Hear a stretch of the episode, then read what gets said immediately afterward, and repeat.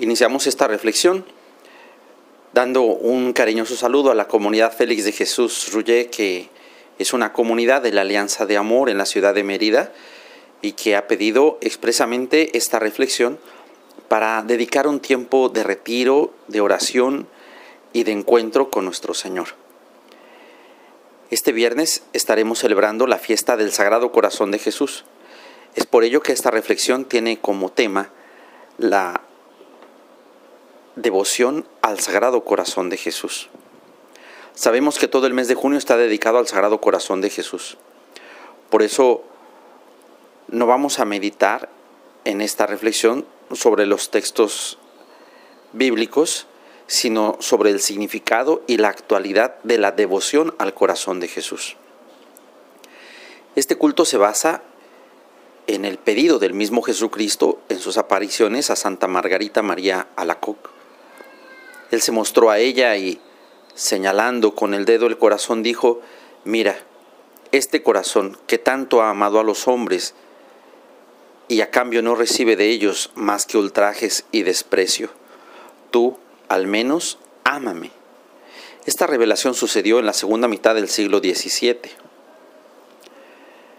Concepción Cabrera de Armida, seguramente también viviendo esta devoción, tuvo también una revelación de parte de Jesús que enriquece profundamente esta devoción y alimenta significativamente el modo de seguir a Jesús. Hoy en día tenemos que preguntarnos, ¿la devoción al Sagrado Corazón de Jesús es de un interés palpitante para nuestro tiempo actual? Cuando hablamos del corazón de Jesús, importa menos el órgano del cuerpo que su significado. Y sabemos que el corazón es símbolo de amor, del afecto, del cariño. Y el corazón de Jesús significa amor en su máximo grado. Significa amor hecho obras. Significa impulso generoso a la adoración de sí mismo hasta la muerte. Cuando Cristo mostró su propio corazón, no hizo más que llamar a nuestra atención distraída sobre lo que el cristianismo tiene de más profundo y original, el amor de Dios. También durante este mes nos llama nuevamente a nosotros. Miren cómo les he amado. Solo les pido una cosa, que correspondan a mi amor, dice Jesús. Nuestra respuesta del amor, en general, no es muy adecuada a su llamada, porque sufrimos una grave y crónica afección cardíaca que parece propia de nuestro tiempo. Está disminuyendo e incluso muriendo el amor, muriendo la capacidad de amar. El corazón se enfría y ya no es capaz de amar ni de sentirse amado es una característica de los últimos tiempos, como nos indica la Sagrada Escritura, de que se enfriaría la caridad de muchos, nos dice Mateo 24, versículo 12. ¿Quién de nosotros no sufre bajo esta enfermedad del tiempo actual? ¿Quién de nosotros no sufre bajo esta falta de amor desinteresado hacia Dios y hacia los demás? ¿Quién de nosotros no se siente cautivo de su propio egoísmo el cual es el enemigo mortal de cada amor auténtico? ¿Y quién de nosotros no experimenta día a día que no es amado verdaderamente por los que le rodean? ¿Cuántas veces nuestro amor es fragmentario, defectuoso, impersonal, porque se encierra a la personalidad total del otro?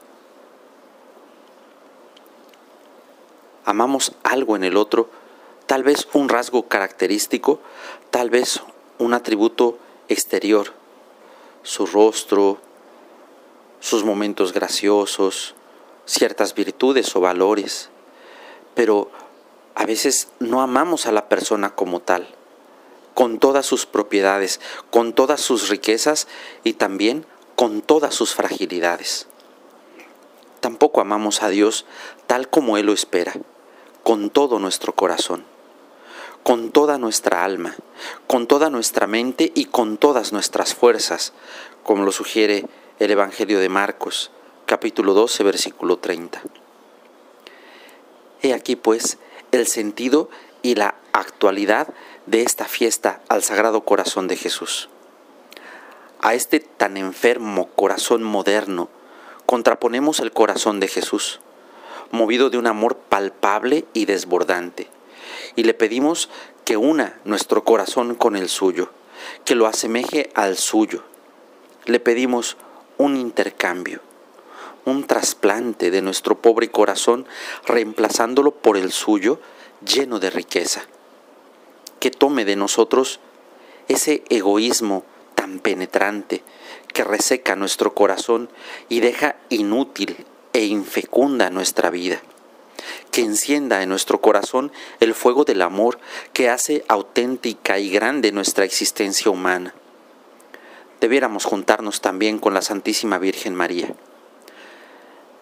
Celebrábamos también la fiesta del Inmaculado Corazón de María.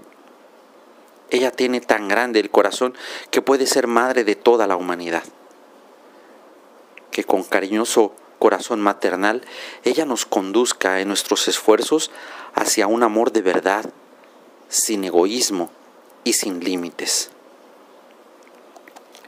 Y creo que esta es la misión de la alianza de amor. En nuestras fuentes, como obra, podemos encontrar que consolar el corazón de Jesús es obra del Espíritu Santo y es misión de un miembro de la alianza de amor.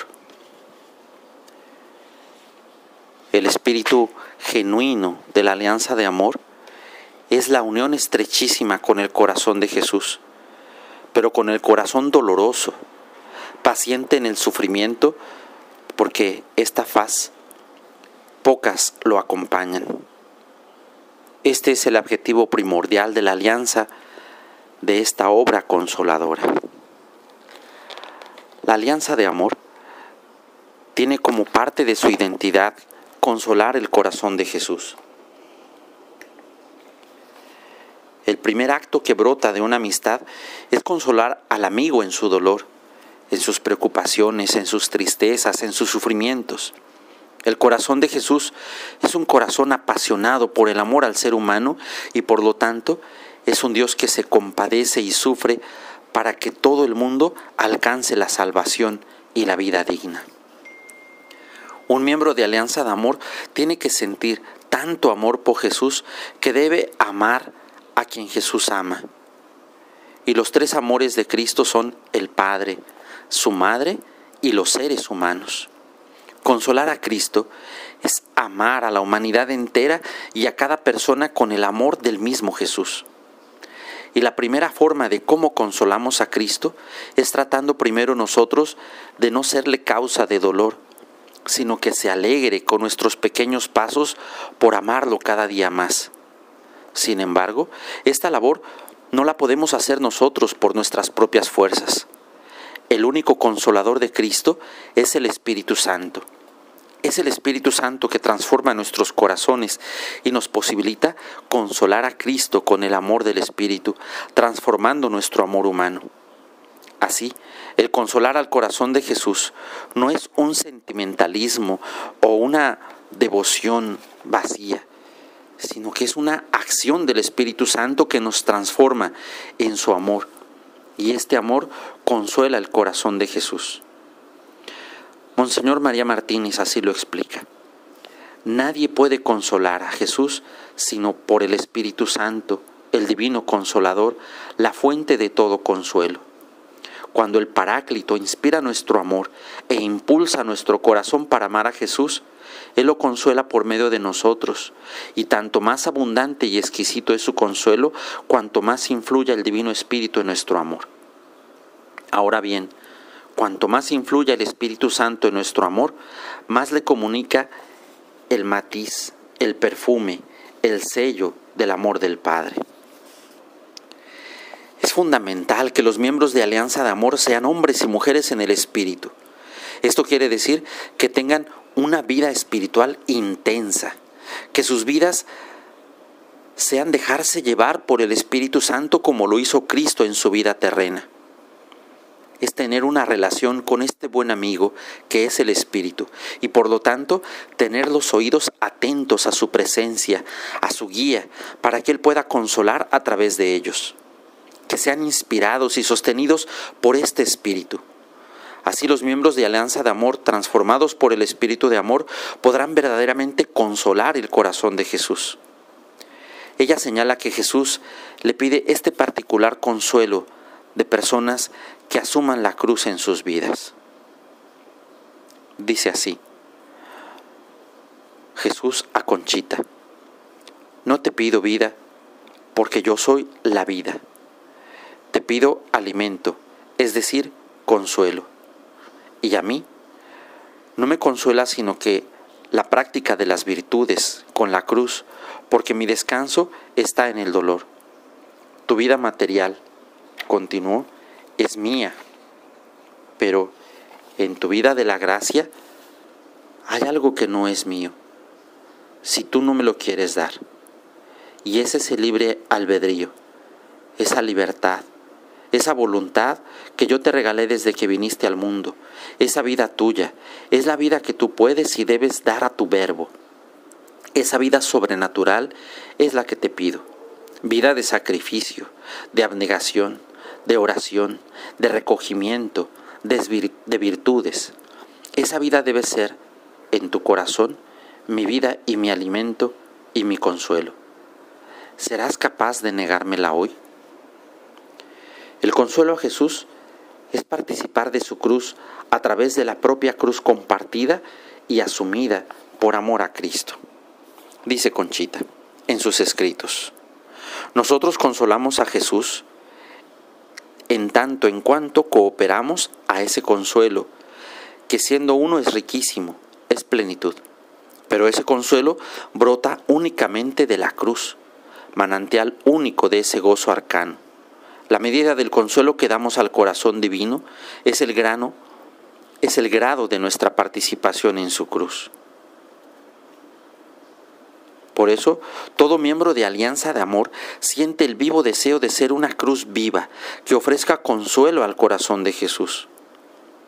Que tu corazón, oh mi Jesús, tenga su completo reinado, descansando en cruces vivas que le den consuelo. Conchita afirma, es la alianza de amor una guardia de almas que rodeando al corazón de Jesús como compacta muralla, debe apretarse en torno suyo para rechazar las flechas de los enemigos y embotar los tiros de los pecadores para consolarlo, en fin, con su vida y amor perfectos. ¿Qué significa ser compacta muralla para consolar el corazón de Jesús? Significa rechazo ante el pecado propio y del mundo Dice Conchita, oh mi Jesús, yo me gozo en que se cumplan tus deseos, en que se disminuyan siquiera los pecados de los hogares, en que se le dé un consuelo a tu corazón divino, en que se le dé mucha gloria a tu Padre Celestial. Ser compacta muralla significa también una búsqueda de la propia conversión, dice Conchita, presentándole como consuelo la reforma de la vida, digamos, todo está concluido. Y muramos con Él diciendo, Padre, en tus manos encomiendo mi espíritu. Ser compacta muralla para consolar el corazón de Jesús significa también dejar que se manifieste la profunda compasión de Jesús por el ser humano pecador. Dice Conchita, sin expiación divina no hay perdón, ni del más mínimo pecado si puede llamarse mínimo al más pequeño levantamiento contra la Trinidad. Y como el hombre no tenía en sus manos ni podía tener ese alimento divino, pero más santo que fuera, esta desgracia inaudita, esa miseria sin igual, conmovió, diré, a la caridad de Dios, al corazón, a la ternura inconcebible del Verbo, y ese Verbo se hizo carne, proporcionando al mundo el único medio que podía salvarlo, a él mismo. También ser muralla para consolar el corazón de Jesús significa tener celo apostólico, deseo de purificación, transformación y conversión personal y de las estructuras, deseando llevar el amor de Cristo a los demás. Dice Conchita, viven estas obras vienen a renovar en el mundo, es decir, en todas las clases sociales, el Espíritu de Jesucristo, del Verbo hecho carne, sacrificado por amor, el Espíritu de la cruz tan extinguido de los corazones. Por eso se ha presentado de nuevo la cruz al mundo, simbolizando el dolor que purifica, santifica y salva, amparado por el Espíritu Santo, que es el amor mismo. Ser muralla para consolar el corazón de Jesús también es buscar que las personas eviten el pecado y se encuentren con Dios. Así dice Conchita.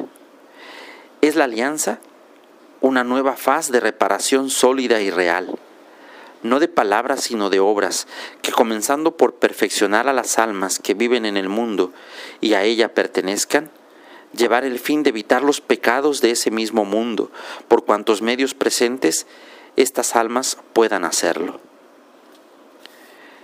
Finalmente, ser muralla para consolar el corazón de Jesús es decidir vivir amando a Jesús.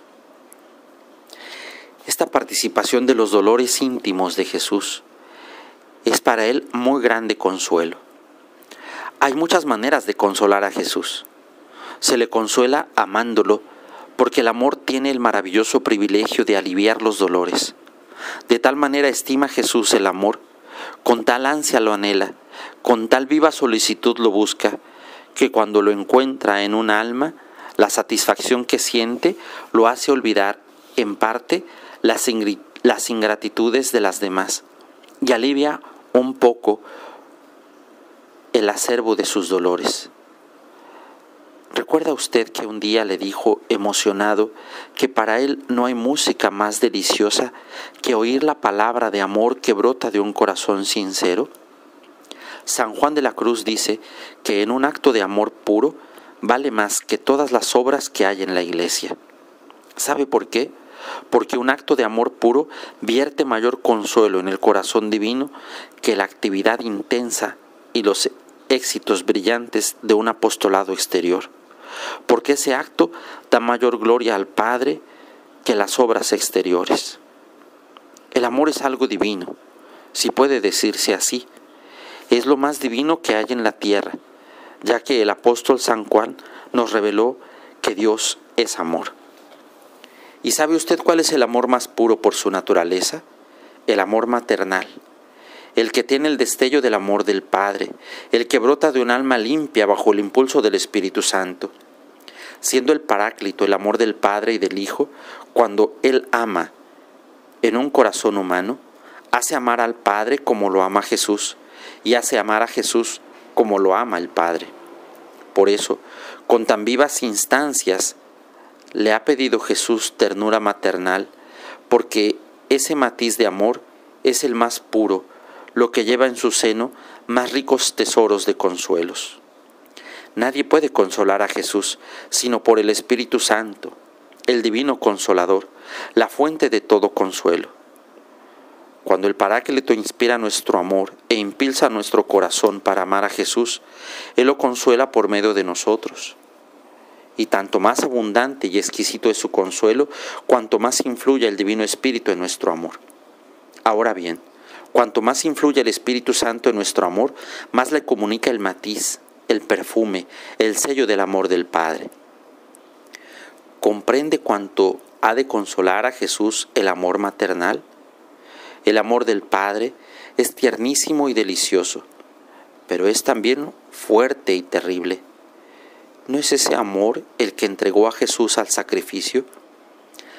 Si el Padre podría sufrir su amor, que en cierta manera crucificó a Jesús, hubiera producido en él una íntima crucifixión. El alma que copia el amor del Padre sí puede sufrir y por consiguiente, al crucificar ella a Jesús a imitación del Padre, se crucifica a sí misma de manera inenarrable. Por eso, el amor maternal es torturante y ese amor es el sacerdote que inmola el alma de usted el manantial divino de sus terribles martirios. Los dolores íntimos de Jesús son el fruto exquisito del amor que le tiene al Padre, del amor que el Padre le tiene. Es fruto más maduro y delicioso del Espíritu Santo. Por eso, el alma que ama con el Espíritu Santo siente en sus íntimos senos la amargura indecible del corazón de Jesús. Por eso, la participación de los dolores íntimos del corazón divino son para Jesús el supremo consuelo y para el Padre la mayor gloria. Finalmente, esta muralla para consolar el corazón de Jesús significa la santidad de los ministros ordenados. Una especial obra de consuelo se da con los sacerdotes. Los miembros de Alianza de Amor se comprometen a ofrecerse por la santidad de ellos. Es el Espíritu Santo el que les alcanza gracias a través de los miembros de la Alianza de Amor dice Conchita. Obras en beneficio de los sacerdotes son las obras de la cruz, salvadoras y regeneradoras, pues que todos sus miembros cooperen a mi voluntad. Necesito sacerdotes santos que, en manos del Espíritu Santo, serán la gran palanca que levante al mundo materializado y sensual. Pues que esta breve reflexión aliente nuestra misión, nuestra vocación de vivir en comunión con el corazón de Jesús. Y que, siendo miembros de Alianza de Amor con el Sagrado Corazón de Jesús, podamos seguir haciendo camino en la construcción del reino de Dios.